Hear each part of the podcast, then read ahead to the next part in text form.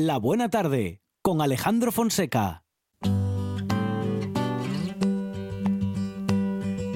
Blackbird singing in the dead of night.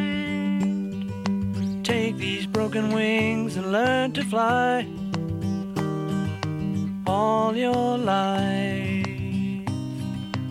You were only waiting for this moment to arise.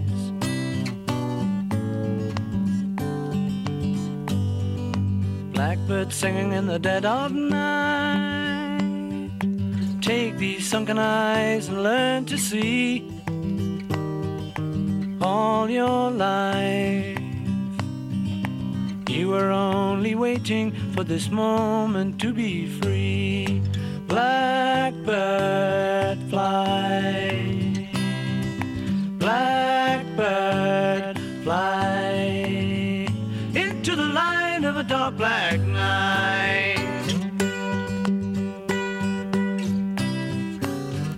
Momento para adentrarnos en la naturaleza. Monchi Álvarez, preparados para escucharla y sentirla. Con una gran sintonía y un gran amigo que ya está aquí. Sí, señores Amador Vázquez. Amador, ¿qué tal? Buenas tardes. Muy buenas tardes. Eh, responsable de Picatura Naturaleza, www.picaturaнаturaleza.es y también eh, integrante del colectivo ornitológico Carballera del Tragamón Amador. En Picatuero pasan cosas, siempre. Siempre. Estamos un poquito ahí aún con la resaca de, de todo esto que estamos pasando, pero el viernes de noche volvemos a hacer observación de fauna nocturna, saldremos otra vez a, a observar todos los animalitos que se mueven por la noche, que son muchos, Mm. y algunos, pues bueno, muy peculiares y, y desconocidos, ¿no? Entonces, bueno, todo el mundo conoce a los búhos, pero no todo el mundo conoce al escarabajo dorado, o conoce a algunas polillas que son impresionantes. Uy, el escarabaje, el escarabajo dorado sale por las noches. Sí, hay uno que sale por las noches y otro, hay dos muy parecidos, que sale uno por las noches y otro por el día. Pero sí, sí, es, es- además es un escarabajo espectacular, es un, un escarabajo de esos que llaman tipo joya, Sí. que adoraban los egipcios, egipcios. sí, los encantaban y los hacían dioses y todo. Pues tenemos aquí alguno de esos y, y en este caso este, pues que es un cárabo, que también se llama como el búho, eh, sale de noche y es un gran depredador, es, es bastante grandote, ¿eh? tiene 4 o 5 centímetros, ya es un bichillo fácil de ver por el suelo y suele, suele verse fácilmente. ¿Y las musarañas que salen de noche? Las musarañas eh, suelen tener más actividad de noche, salen todo el día, pero de noche es cuando más actividad tienen porque hay menos depredadores. Y son unos animales simpatiquísimos, ¿no? Es un mamífero insectívoro. Muy pequeñito, es eh, más pequeño que un ratón, muy finito, es el morro alargado, lo que nos denota que es insectívoro, como el erizo, que tiene el morro afilado, alargado, no como los ratones, que lo tienen chato para roer. En este caso son insectívoros, ¿eh? Es un- algo desconocido. La gente piensa que son roedores también y realmente la musaraña es un mamífero insectívoro. Cada vez que escucho la palabra roedor, siempre recuerdo Mardito Roedor. Mardito siempre roedor. recuerdo a Pixie Dixie. Sí, sí, sí. Como Carmen Calvo, que de vez en cuando se acuerda de es Pixie verdad, Dixie. alguna vez, eh, alguna vez tuvo un, eh, un- algún equívoco eh, al respecto. Bueno, Amador, eh, siempre pegaditos a la naturaleza, eh, siempre pendientes de lo que, bueno, pues sucede con el medio ambiente y, eh, bueno, pues en nuestro, en nuestro territorio, bueno. Claro que también, y atentos a las noticias eh, relacionadas, bueno, a veces con el lobo, a veces con el oso, y, Sí, bueno, con el- y- el tratamiento que hacemos con el- también, o que con se el hace- oso- Sí. Podemos sacar que un especial en los kioscos Ya. a partir de septiembre, Sí. porque se está publicando Mm, tanto. mm. Sí, además Sobre está, el oso. está yendo muy bien a la prensa amarilla, ¿no? que no es la prensa amarilla per se, sino la que llamo yo prensa amarilla, que son los que le gusta ser sensacionalistas, ¿no? Y darle un poco de, de esa vuelta un poquito exagerada a, a las noticias, como bien dices, eh, Alejandro, de, de naturaleza, ¿no? Y el oso, pues bueno, como hace poco hubo ese eh, encontronazo con esa señora en Cangas de Narcea, bueno, pues parece que vuelve a ser el oso la maldición de Asturias y la maldición de las, de las paisanas que callejean. Y bueno, hay que, hay que recordar que el oso... En, en 30 años, dos encuentros. Eh, efectivamente, eh, mueren más gente por, eh, por caza, muere más gente... 52 personas. se- más accidentados en, en- en batidas de caza, con lo cual, pues eso de eso no habla nadie. Y, y cuando pasa algo con un oso, pues bueno, ya hay que demonizarlo porque parece que la fauna, a pesar de estar en un paraíso natural, como nos venden, pues eh, molesta a la fauna, ¿no? Molesta a la fauna y a veces no se sabe muy bien qué hacer con ella, ¿no? Bueno, tenemos el caso del urogallo, que han vuelto otra vez a sacar a poner fondos para ver si vuelven a intentar criar en cautividad después de los eh, intentos fallidos uno tras otro. Pero ¿cuándo fue la última vez que se vio un uruguayo? Eh, pues no hay mucha Asturias? noticia de eso realmente. Yo creo que no se sabe muy bien cuántos uruguayos hay en Asturias. Porque uruguayos. Uruga- sí que- uruguayos, sí que hay uruguayos hay alguno. Uruguayos ya está más jorobado. Ay. Ahora mismo debe haber más uruguayos, sí señor. Seguro. Entonces nada, es un tema que se lleva un poco mm, eh, de tapadillo, no se habla mucho de ello porque da un poco de vergüenza, ¿no? Al Principado tiene que darle vergüenza no haberse sabido gestionar esta especie. También hay que recordar que parte del problema, de la problemática de esta especie es el, el cambio climático y el Ajá. cambio de, de usos de los montes, ¿no? Eh, es un ave, digamos que mucha gente dice, muchos expertos dicen que es algo anacrónico, ¿no? Que el urogallo aquí ya no debería de estar por Necesita mucho frío. Efectivamente, porque Ah. nuestra climatología ya no es eh, Ya no es aquí- del frío, ya no es del norte-norte. Entonces, claro, eh, ya no Ya- tiene esas plantas. Ya no es la de hace 50 años. por O más, o más de 50 años. En 50 hace 50 años nevaba aún bastante, pero ya hablamos de ya de cientos de años, ¿no? Que bueno, que, que Asturias ya dejó de ser parte de la zona más fría, ¿no? De, de- de Europa. Entonces, bueno, eso también ayuda, pero desde luego la mala gestión de los montes, la mala gestión de las zonas limítrofes, de los cantaderos que son tan importantes para esta ave, que necesita esos cantaderos para poder reproducirse. Y bueno, también hablan ¿Qué de, es, qué- de qué las- es un cantadero? el cantadero, eh, también se llama el lex, son una especie de zona abierta entre Ajá. la vegetación donde los machos eh, compiten y, y llaman y, y se pavonean y emiten el sonido, ese crocroteo que hacen para intentar atraer a las hembras, ¿no? Las hembras se ponen alrededor y eligen al macho que más, bueno, más potente les parezca o más eh, sano o con más capacidad para poder criar. Y bueno, ahí es donde se dirime quién, quién se aparea y quién no se aparea, ¿no? Entonces, bueno, es la manera que tienen estas aves y las... eh, eh, las uragallinas pues eligen, ¿no? A- Claro. al que más le parece pues más competente, por así decirlo. Siempre es así. Sí. Sí, suele ser, suele ser.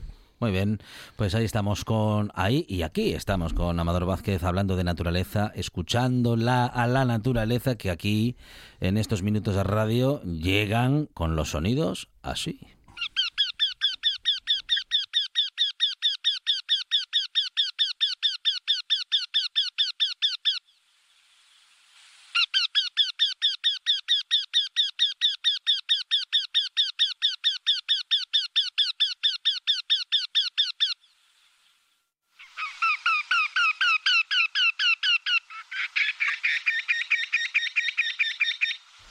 Es la alarma de un coche, Amador. Casi, casi, casi. Es la alarma del ayayay. El ayayay, que se le da este nombre en asturiano Ah, por pero este... por esto, ¿no? Porque- sí, ay, por- ay, ay, parece que se está quejando, ¿no? Diciendo, ay, ay, ay, que me duele. y se le ha puesto ese nombre, el ayayay, pero realmente es el torcecuello eurasiático. El torcecuello otro de la familia de los pícidos. eh, dijimos la semana pasada que íbamos a traerlos todos seguidos para poder, bueno, compararlos, ver un poco cómo son cada uno de ellos y, y- y los que podemos ver en Asturias, ¿no? Este podemos verlo en Asturias, sobre todo en verano, que es cuando está en Asturias. El resto del año, en invierno, se marcha a África a pasar el invierno. Es el único de los pájaros carpinteros de nuestra zona que se va. ¿eh? Los demás son residentes habituales y viven todo el año en, en nuestro territorio. El torcecuello es muy especial, es un pajarillo totalmente eh, raro, por así decirlo, pero que tiene unas adaptaciones, su etología es impresionante, ¿no? Eh, un pajarillo pequeño, 16, 17 centímetros de tamaño, 27 de envergadura de ala a ala, y bueno, ya su colorido ya nos dice un poco dónde vive, ¿no? Es un pajarillo de bosque, aunque le gusta pues bosque que tenga zonas abiertas, ¿eh? porque come mucho en el suelo pajarillo de bosque, pero un pajarillo que se camufla muy bien en, la, en los árboles, ¿no? Tiene ese color grisáceo, con pardos, con negros. El lomo sobre todo es grisáceo, con una franja negra de, la cabeza hacia abajo, muy llamativa. La cola ancha, un poquito larga, barreada, eh, gris con barras negras. Las alas son marrones con tonos negros. Y, eh, como digo, el cuerpo por arriba grisáceo y el pecho eh, clarito, color así un poco grisante. La barbilla muy colorida, tirando a rojiza y con barrillas. Tiene todo un- unas barras negras que atravesándolo horizontalmente. También tiene una lista ciliar, o sea, una franjilla en el ojo que le va desde la frente hasta la parte de atrás. Es muy larga, negra, muy llamativa, la cabeza también gris.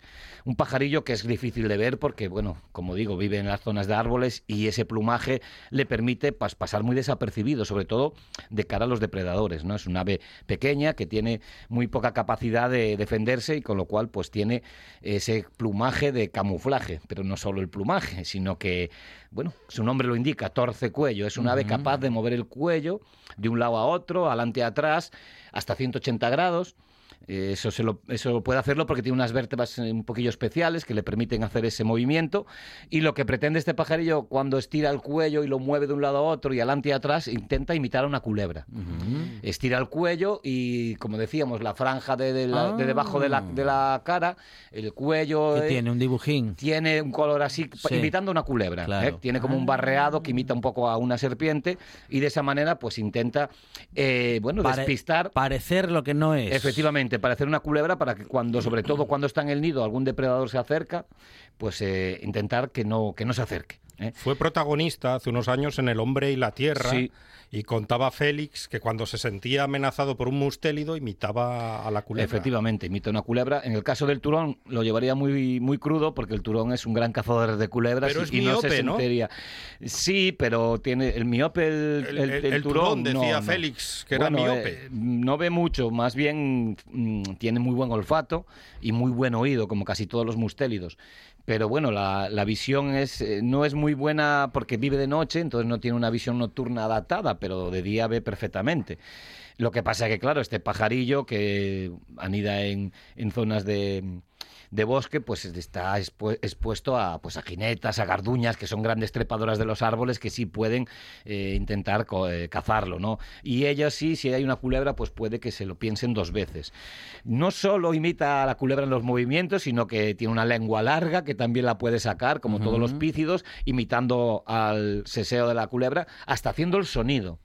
Y de esta manera, pues bueno, imita perfectamente a una culebra. Es una adaptación de este pajarillo para poder defenderse.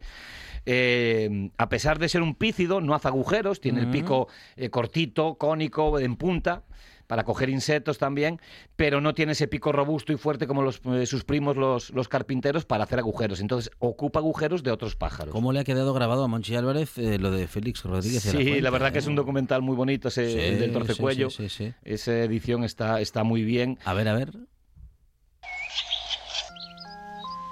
El más exótico de los componentes del grupo de los piciformes ha caído en una red de ornitólogo.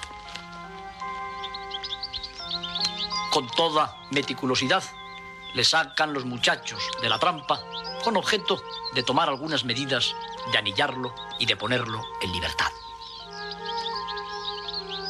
¿Por qué traemos a colación a esta avecilla después de mostrarles con detenimiento al pito real y al pico picapinos? Porque este miembro primitivo y migrador del grupo de los picos presenta peculiaridades increíbles. Recibe el nombre de torcecuello, concretamente porque tiene la costumbre de mover el cuello, de retorcerlo en el estricto sentido de la palabra cuando Ahí se está, siente eh, en peligro. don Félix. Con, El gran maestro, el gran con- maestro. Es muy posible Dando, ¿Qué, qué voz? dando una, Sí, sí, una sí. clase magistral eh, con, eh, con, una, con una cadencia y una intención que... Fíjese, a ver, a ver, vamos a escuchar otra vez. Y aquí nació el nombre. Pero nos preguntamos nosotros, ¿por qué encrespa las plumas de la cabeza?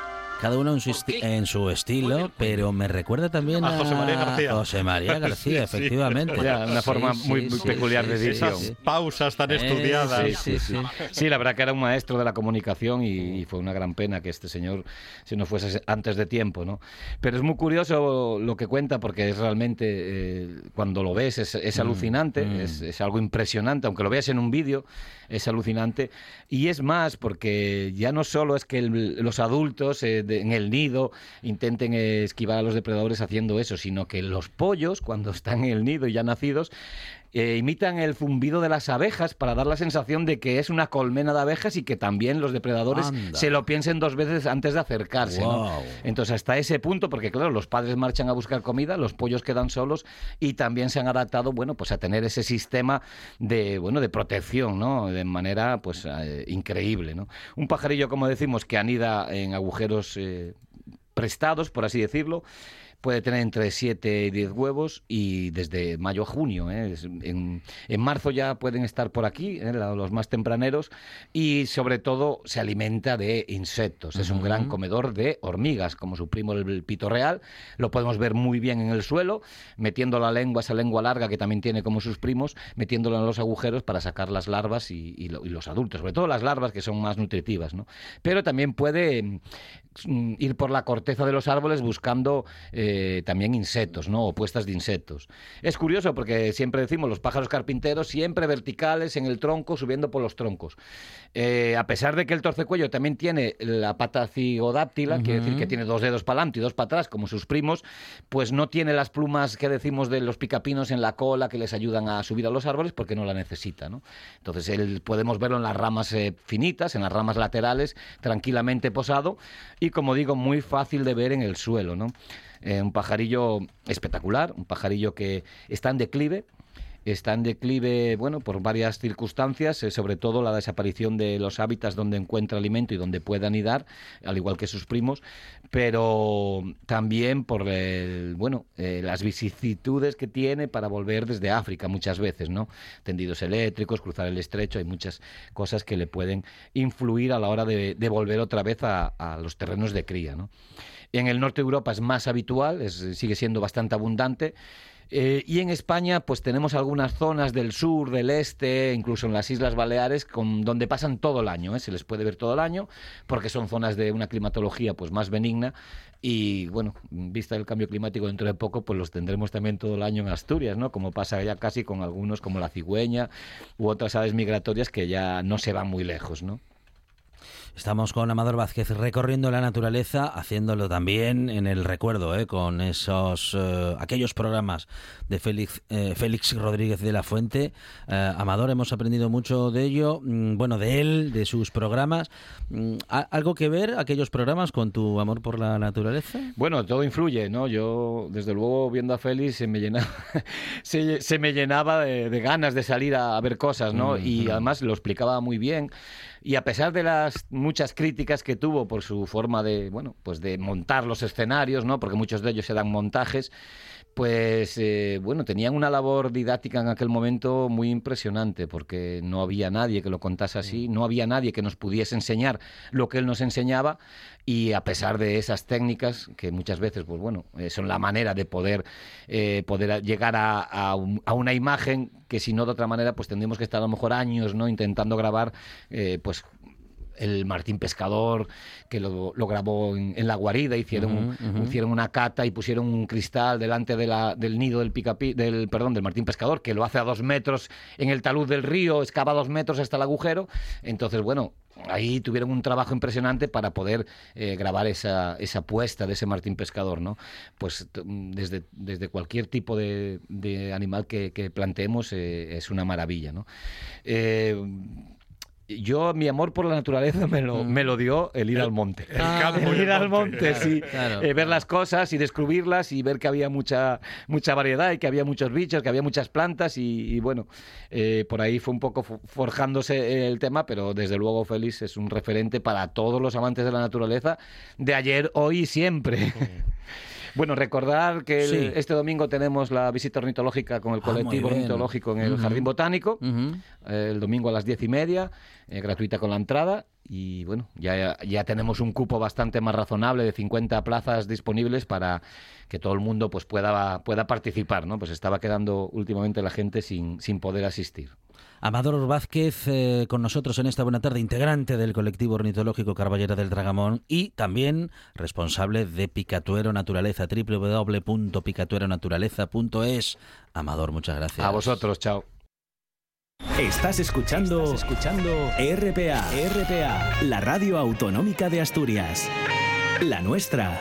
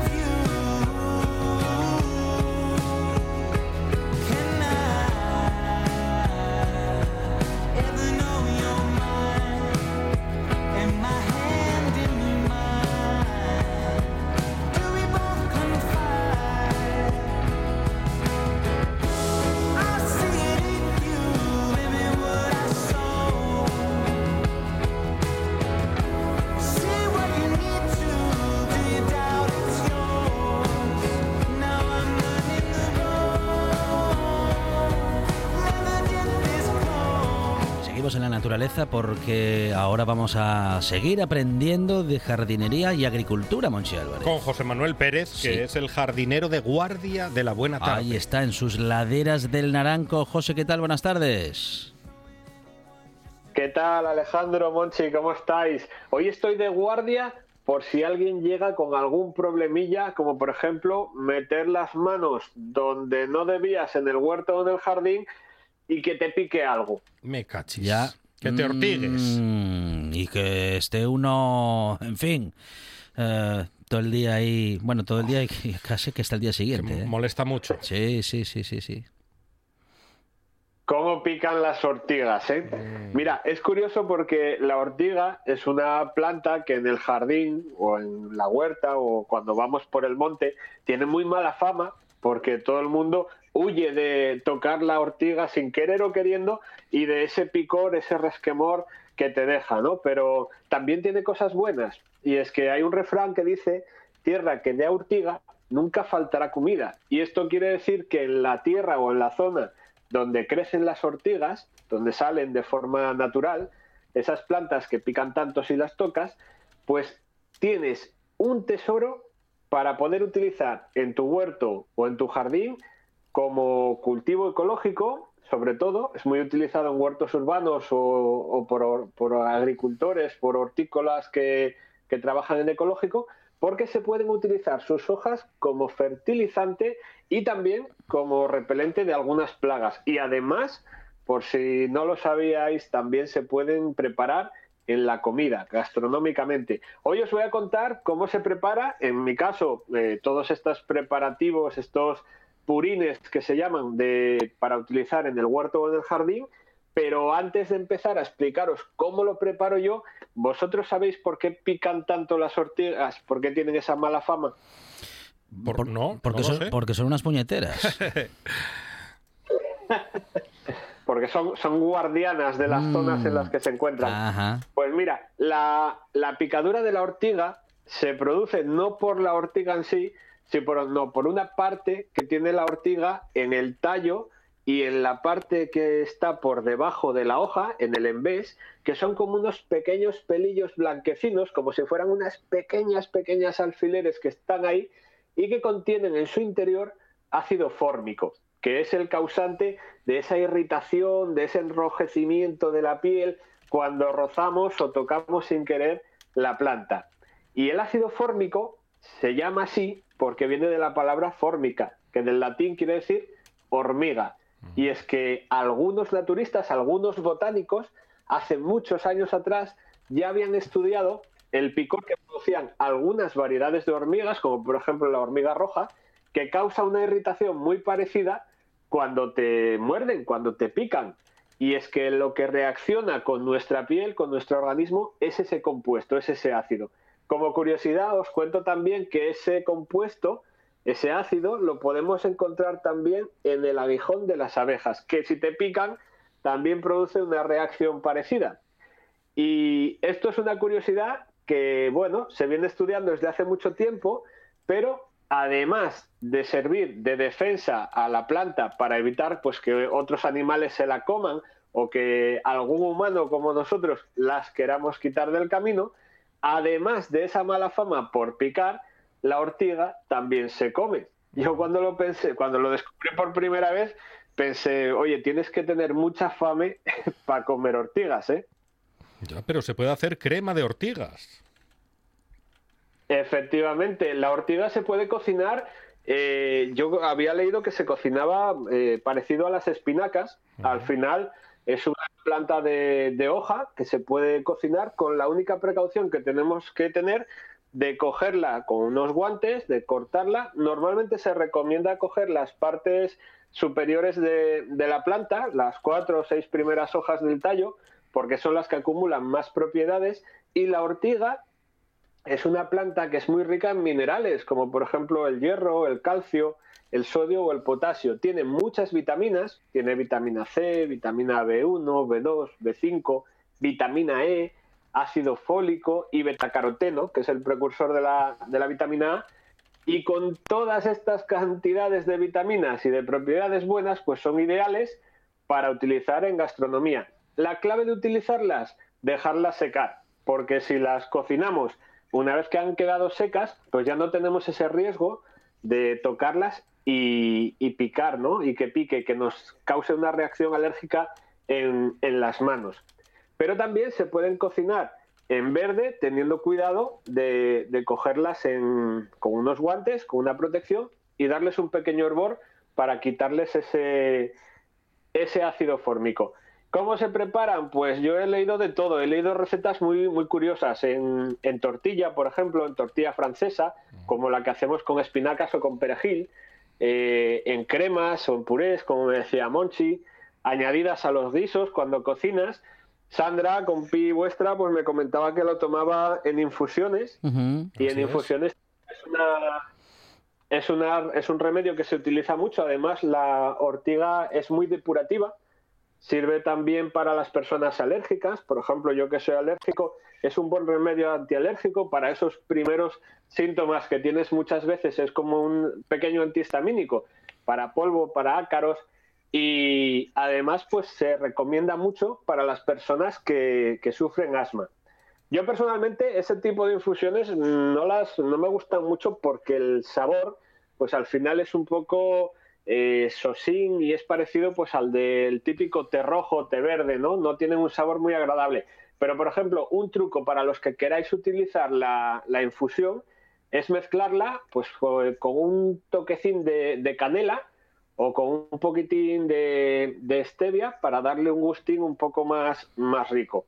Yo además de los preparativos que podéis utilizar en, la cocina para comer o para disfrutar de las ortigas en un pequeño té de verano o en una pequeña ensalada, ahora que se acerca el buen tiempo, hoy os voy a enseñar a preparar eh, otra receta diferente, que es eh, la que yo cocino en mi huerto jardín para utilizarlo como abono o para utilizarlo como repelente de plagas. Es decir, lo que se conoce como el purín de ortiga, que es un extracto fermentado de la hoja de la ortiga. Ingredientes que necesitamos para, para, este, para este recetón del verano. Pues necesitamos 200 gramos de ortiga seca o un kilo de hoja en verde, de hoja fresca de la ortiga recién cortada. Eh, cuidado porque la ortiga seca pesa menos que, la hoja verde. Y esta cantidad la vamos a mezclar con 10 litros de agua. Es decir, para 10 litros de agua vamos a mezclar o 200 gramos de hoja seca o un kilo de hoja verde. El agua, si es agua de lluvia, pues mejor que mejor, que sabéis que para el jardín no hay mejor agua que la que cae del cielo. Pero si no tenemos la posibilidad de recolectarla y la vamos a utilizar del grifo, lo ideal es dejarla reposar al menos un par de días en un cubo o en un recipiente que no sea metálico para evitar pues que a ese agua de la preparación le añadimos el cloro que, lleva el agua del grifo. ¿Y cómo se prepara todo esto? Pues muy fácil. Es una preparación súper sencilla porque vamos a coger la cubeta o el recipiente de agua, mezclar todas las hojas de la ortiga, o bien secas o bien en verde, y removerlas un par de minutos o tres para airear el preparado y que se vaya mezclando. Una vez que acabamos de revolver, lo tapamos lo cubrimos con un paño o con una tapa y lo dejamos en un sitio a temperatura constante y mejor a la sombra. Esto lo vamos a hacer durante varios días. Vamos a repetir cada día ese proceso de revolver unos minutos y vamos a notar que al segundo o al tercer día la ortiga va a empezar a echar como una pequeña espuma, como cuando cocemos los mejillones, por ejemplo, en, en casa y empezamos a limpiarlos. Vamos a repetir este proceso, el revolverlo todos los días unos minutinos, tres minutinos, cinco minutinos, hasta que deje de formar esa espuma, es decir, hasta que se vaya limpiando la espuma, que va a ser el indicativo de que ha terminado la fermentación. Y me diréis, oye José, ¿y cuánto tiempo se tarda? ¿Cuántos días hay que revolverlo? Pues normalmente, dependiendo de un poco la temperatura del ambiente y de la zona en la que estemos y de cómo estén las ortigas, vamos a tardar alrededor de dos semanas, entre 8 y 10 días aproximadamente de media, ¿vale? Pero como mucho, como mucho, en 15 días tenemos que tener este preparado listo. Y una vez que lo tenemos listo, una vez que ya terminamos de revolver y vemos que ya no echa más espuma, que el caldo está listo, pues lo que hacemos es filtrarlo. recogemos los restos de hoja que se hayan quedado en el caldero o en el cubo, lo filtramos a una botella o a un recipiente donde queramos tener nuestro preparado y ya lo tenemos listo, pero no para aplicar directamente a los cultivos. Esta fórmula mágica que os acabo de dar la tenemos que diluir. Y la vamos a diluir en agua porque tenemos un concentrado de ortiga muy fuerte. Y lo que vamos a hacer va a ser diluirlo al 15% si lo vamos a utilizar como abono, es decir, 15 partes de ortiga y el resto de agua si lo queremos para regar las plantas, para que abone, vamos a diluir al 10%, un poquito menos, un poquito más suave, si lo que queremos es eh, sulfatar con él. Si lo queremos hacer para aplicación foliar, que también va a servir como abono a las plantas, pero que la misión que va a cumplir sobre todo va a ser de repelente de, de insectos, para combatir a los bichos. Si lo utilizamos como abono, ¿qué aporta el purín de ortiga sobre todo? Bueno, pues además de todas las vitaminas y nutrientes que nos aportaba a nosotros en las recetas que nos podíamos comer, a las plantas les aporta mucho nitrógeno. Es un preparado rico en nitrógeno que va a venir muy bien en primavera y verano para que se desarrollen los brotes nuevos de las plantas.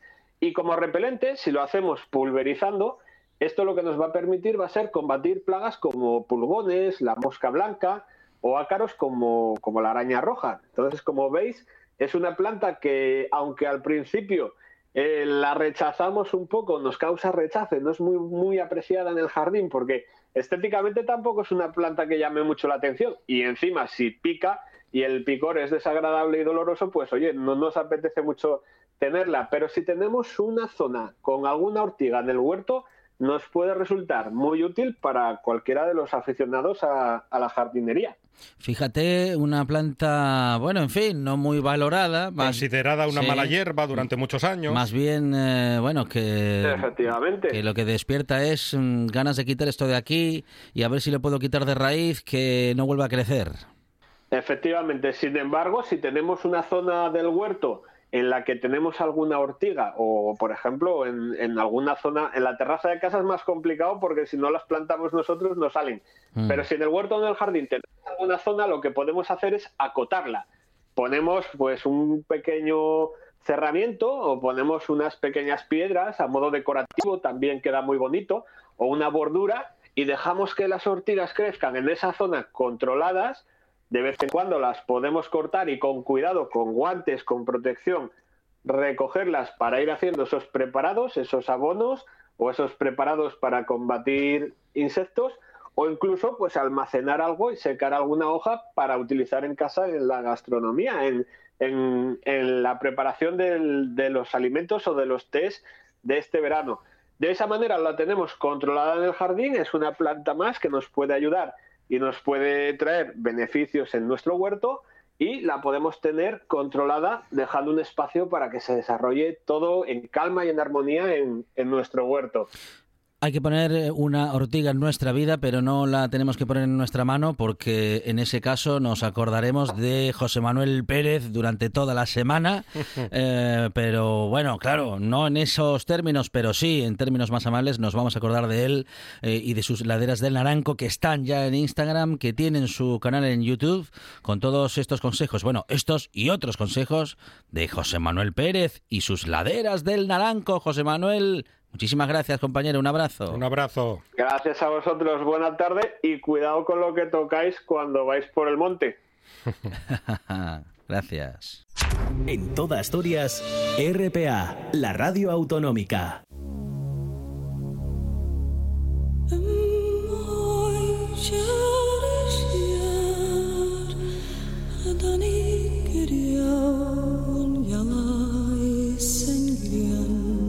La Buena Tarde con Alejandro Fonseca.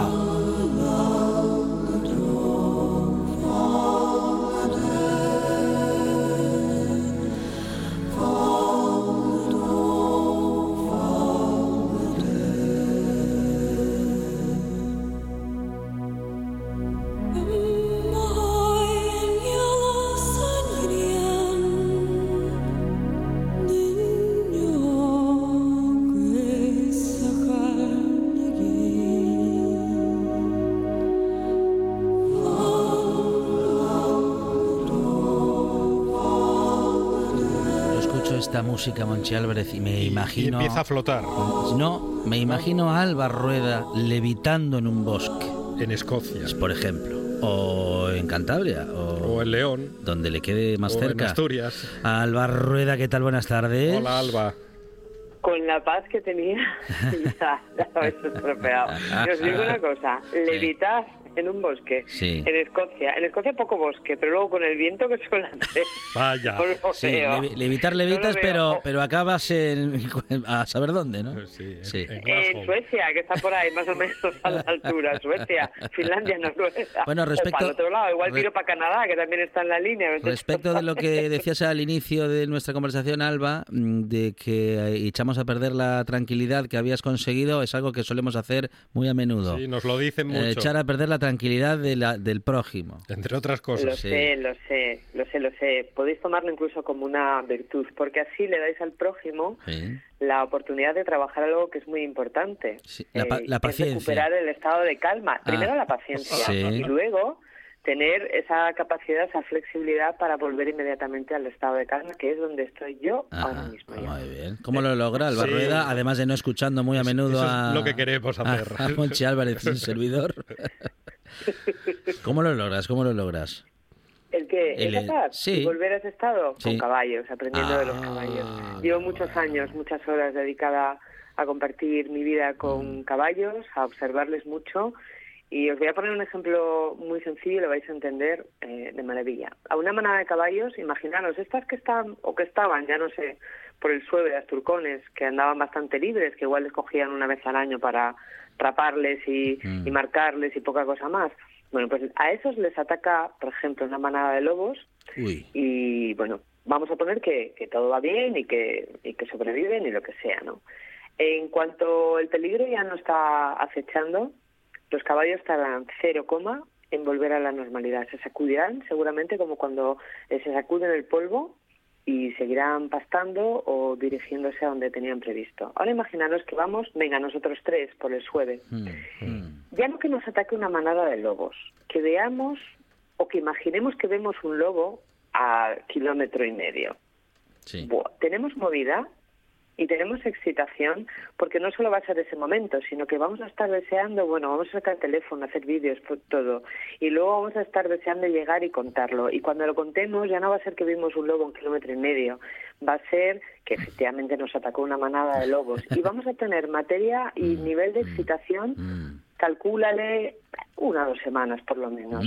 Eso es una diferencia fundamental y eso es lo que hace que los caballos tengan, tengan una vida mucho más sana y mucho más relajada que las personas. Nos cuesta mucho volver a un estado, mm, vamos a decir, neutro, de calma, de cierta estabilidad. Y nos cuesta muy poco eh, tener muchos picos de, de excitación. Y a veces también nos cuesta muy poco tener esos bajones tan fuertes que, que tenemos. Lo ideal para un caballo es el, el estado de calma, la- el nivel medio, ni arriba ni abajo.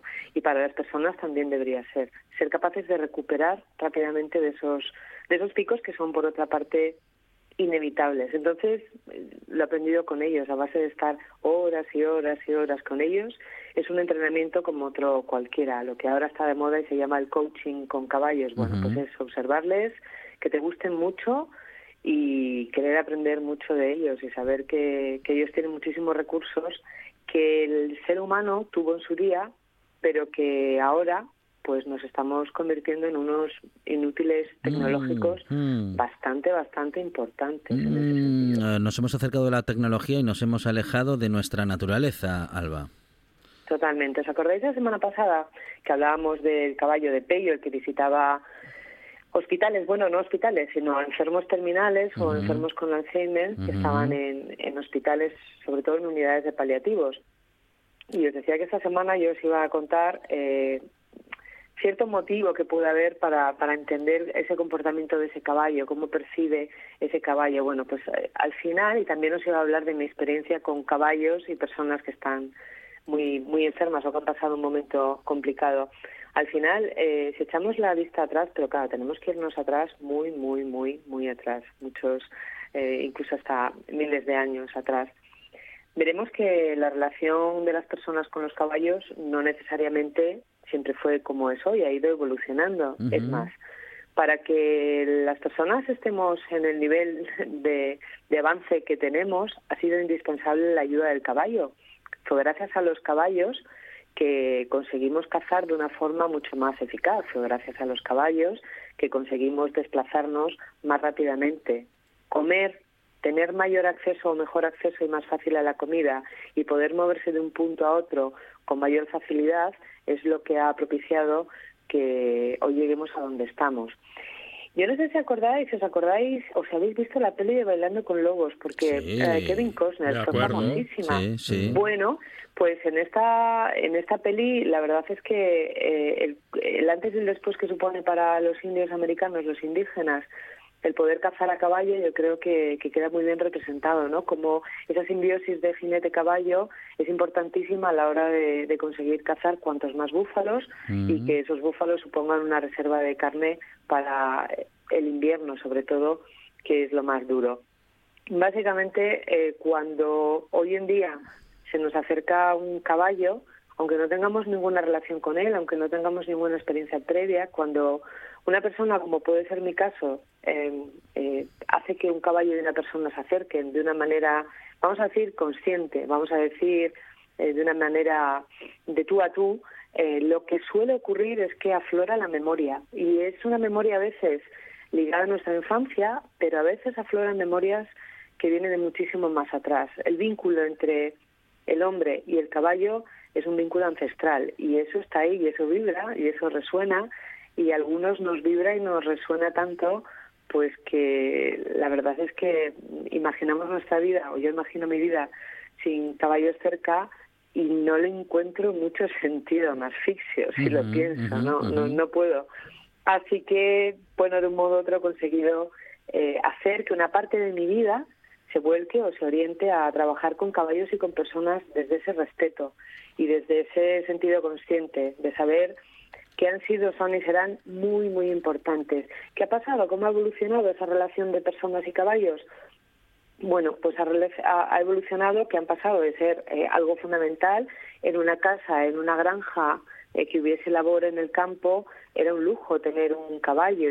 También se han utilizado, cierto, vacas y bueyes, o burros y mulas y mulos, pero tener un caballo era un lujo porque además de arar la tierra o de, trabajar en el campo, de llevar cargas pesadas, también te ayudaba a desplazarte. Entonces, hoy, hoy en día, ese avance tecnológico del ser humano y esos coches tan rápidos que tenemos y todas esas cosas, hace que el caballo tenga un papel, bueno, hubo unos años que no se sabía muy bien y para qué servía un caballo. Nos hemos dedicado a hacerle la puñeta, a montarlo, a que salte, a darle palos, a distraerlo, a que baile, no soporto los caballos bailando. Aprovecho, voy a hacer un llamamiento en la radio. No me manden, por favor, no me mandéis vídeos de caballos que bailan, que mm. no lo soporto porque conozco lo que hay detrás mm. para que ese caballo llegue a bailar. Y hacerme caso, no es bueno, no gusta, mm. es mucho castigo, es mucha repetición, es algo antinatura que trato de explicar cada vez que recibo uno de esos vídeos. Y al final los caballos parece que poco a poco en este siglo XXI van volviendo a encontrar su hueco y su hueco nosotros que, que ayudarnos a nosotros a volver al origen, a lo más simple, que conectar con nosotros de alguna manera. Y eso es precisamente lo que a mí me gusta hacer entre caballos y personas. ¿Qué pasa? Que son muy pocas las personas que se encuentran estupendamente bien en un momento muy bueno de su vida y que deciden recurrir, en este caso a mí o a cualquier otro profesional, en busca de los caballos. Normalmente la gente va a recurrir a este tipo de experiencias que se salen un poco de lo habitual, vamos a decir, cuando están fastidiados. Es decir, cuando uno está enfermo, cuando acaba de tener una ruptura, cuando está atravesando un duelo, cuando tiene cualquier tipo de, crisis existencial, es cuando se acuerdan de, de aquella de los caballos. Y bueno, pues al final a mí me da igual cómo lleguen. Lo único que me importa y que me interesa es eh, intentar que sean capaces de, de ver más allá de lo que pensamos que es un caballo. Os voy a pedir que os metáis, mientras os voy contando, que os metáis en mi Facebook. Lo he puesto la publicación, el post de, que, anuncia, eh, que anunciaba el programa de hoy, eh, están abiertos, así que todo el mundo puede verlo, simplemente que busquen en Facebook Alba Rueda Espina. Y os lo digo porque es muy gráfico. He encontrado unas fotos que creo que os comentaba el otro día, pero es que son muy gráficas. Vais a ver caballos y mujeres. Una de las cosas que, que hago, que suelo hacer, siempre que puedo, siempre que me lo piden, es eh, relacionar a personas que están pasando momentos difíciles de salud. En este caso, son mujeres, todas ellas habían tenido cáncer de mama, unas estaban más avanzadas en la recuperación, alguna todavía estaba incluso con los puntos de la operación, y también acudieron a este encuentro con caballos las personas voluntarias todo esto lo coordina la Asociación Española de la Lucha contra el Cáncer, que les ayudan en el hospital. Si tú no tienes un familiar o, o tu entorno tiene que trabajar o tiene otras ocupaciones y no te pueden acompañar a la sesión de quimio, bueno, pues hay una red de voluntarios que lo hacen maravillosamente. Y se nos ocurrió que era bueno que ellos estuvieran presentes también, presentes también en, un día tan especial. Si estáis, si tenéis abierto el Facebook, vais a ver lo que os digo, una serie de fotos, son cuatro fotos, y en ellas yo creo que os comentaba el otro día como el, el, primer caballo que sale es el abuelo Francisco, un caballazo enorme con un cabezón tremendo, y mi miedo era ese día que hiciera lo que solía hacer habitualmente conmigo y con todo el mundo que iba a la finca, frotarte el cabezón en el pecho. Imaginaros que habiendo personas que todavía tienen los puntos frescos o mujeres a las que les faltaba un pecho, bueno, pues no iba a ser una situación fácil. Bueno, tonta de mí que pensé por un momento que eso podía ocurrir porque los caballos saben muchísimo más que nosotros, tienen una em, facilidad para percibir las energías que les rodean eh, asombrosa, más que nada porque en ello les va la vida, ha sido su modo de supervivencia. A través de esa especie de radar que tienen que captar las energías, ellos saben si el lobo que se acerca o la leona que se acerca, todos los herbívoros, ¿eh? por eso digo leona, eh, viene con hambre o no. Y si viene con hambre hay que salir corriendo cuanto antes. Y si no viene con hambre, pues nos podemos quedar tranquilamente pastando al lado de ellos porque no nos van a atacar. A diferencia del ser humano, no van a matar por matar. Entonces, el abuelo Francisco, y, al igual que, que los otros dos caballos que aparecen en la foto, el de color blanco, el tordo es Ángel y la otra que aparece castaña es Tormenta. Si os fijáis en la foto del abuelo Francisco, en la primera, está señalando con su hocico, jamás llegó ni a, tocarlas. O sea, aunque en la foto parezca que está apoyado, no lo está. Eh, exactamente el pecho donde había estado el tumor. Y si veis en una foto más abajo, Tormenta, que es la yegua castaña que tiene un flequillo así con unas melenas largas, estaba señalando a otra de las mujeres exactamente donde había estado el, el tumor, el cáncer de pecho. Así que son espectaculares y ayudan mucho. Y si os fijáis también en, las fotos, las mujeres están con gafas de sol. Yo cuando trabajo con personas y caballos, yo tengo mucha sensibilidad al sol y a la luz, me molesta mucho y casi más en invierno que en verano. Entonces hago el esfuerzo cuando trabajo eh, de, no ponerme las gafas. Hay, hay veces que al final del día lo paso realmente mal. Entonces le pido a las personas que están trabajando con caballos que no lo hagan. Ese día hicimos una excepción, porque la verdad es que era muy emotivo para ellas, era muy fuerte que un caballo se acerque y sin saber quién eres, de dónde vienes, a qué te dedicas, cuál es tu momento, lleguen y como hicieron Ángel y el abuelo, como se ven en las fotos. Nosotros también lo hicieron exactamente. Acerquen su hocico al, al, lugar donde estuvo el tumor y no solamente eso, sino que se queden un buen rato contigo eh, ahí, parados. Ya me gustaría que ellas mismas, si no yo, eh, os pudiesen contar lo que sintieron en ese momento. Y esa emoción precisamente fue la que hizo que yo dijera, bueno, poneros las gafas si queréis, porque entiendo que, mm, mm. que, son emociones muy fuertes y que a lo mejor nos apetece que, que veamos los rostros. En la foto donde está Tormenta, eh, la del flequillo largo, que le mm. está poniendo el hocico en, en, el pecho a una de las mujeres, al fondo se ve otra, con gafas también, si os fijáis en el gesto, está aguantándose el puchero completamente. se vivieron momentos muy fuertes y bueno, pues hemos hecho muchos talleres más con niños con cáncer, adolescentes, niños con y sin cáncer, adolescentes con y sin cáncer, porque a mí me gusta mucho cuando trabajo con caballos normalizar. También he hecho talleres de mujeres víctimas de violencia de género, acompañadas por mujeres que por suerte para ellas no tienen ni idea de lo que es el maltrato, la violencia machista. Me gusta mucho porque me parece una forma de igualar y una forma de dar una oportunidad muy buena a unos y a otros. Que los que están en un momento malo vean que, bueno, que hay gente que, tiene una vida tranquila y que eso se puede volver y que los que tengan una vida tranquila adviertan que hay personas que, que están pasando un rato malo y que les sirvan también de, aliento y de, y de, inspiración. Y para eso, cuando los caballos andan por el medio, os garantizo que surgen momentos absolutamente inolvidables, de unas emociones muy fuertes y no sé si me gusta decir que son sanadores o no. Yo sé que a mí, a mi vida, me aportan mucha paz, me han sanado, me han, me han puesto en orden, digamos, me han, me han ayudado a, a, transitar por la vida de otra manera y son muchas ya las personas a las que los caballos, estando yo presente, han echado una mano muy, muy, muy importante. Así que, ¿qué queréis que os diga? Por eso eh, Mm. tengo esta capacidad para que vosotros me saquéis de mi ensoñamiento y volver a él, pues, Mm. rápidamente. Eh, películas en las que los caballos y su relación con, eh, con nosotros eh, hay varias. La eh, de Robert Redford. La de Robert Redford, el hombre que susurraba a los caballos. Hay una que se llama Caballos Salvajes. Y bueno, pues eh, y vamos a seguir investigando ¿eh? para bueno pues acercarnos Os voy a a recomendar, los os voy a recomendar otro, otro par de ellas. A Una ver. es eh, de Secretariat. Sí. Secretariat es el caballo de carreras. eh, sigue imbatible, es, es norteamericano y nadie ha conseguido equipararlo. Y a lo mejor el que no esté acostumbrado a tratar con caballos no capta el mensaje profundo que tiene, pero es una película encantadora. Es de Walt Disney, pero ojo, tiene a Diane Lane y a John Malkovich en el reparto. Opa, o sea que bien. no es ninguna tontería. Y ese caballo corre por su dueña, porque su dueña confió en él antes de que naciera. Es una peli maravillosa. Y la otra, la mítica, el corcel negro. Esa es Ah, mítica. sí, sí, mítica, sí, sí, sí. Buenísima. mítica. Alba Rueda y su pasión por la naturaleza y por los caballos, claro, que son parte de ella y también, también de nosotros. Alba, muchas gracias, un abrazo. Un beso. A vosotros un beso muy grande. Nos despedimos con esta historia y con esta canción. Llegan las noticias y la buena tarde regresa mañana a partir de las 4 de la tarde con más buena tarde y más Radio. y más radio.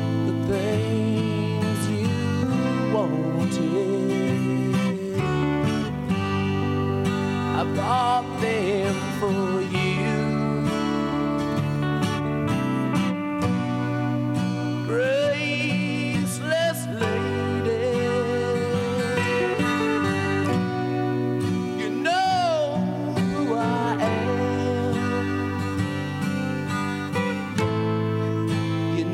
I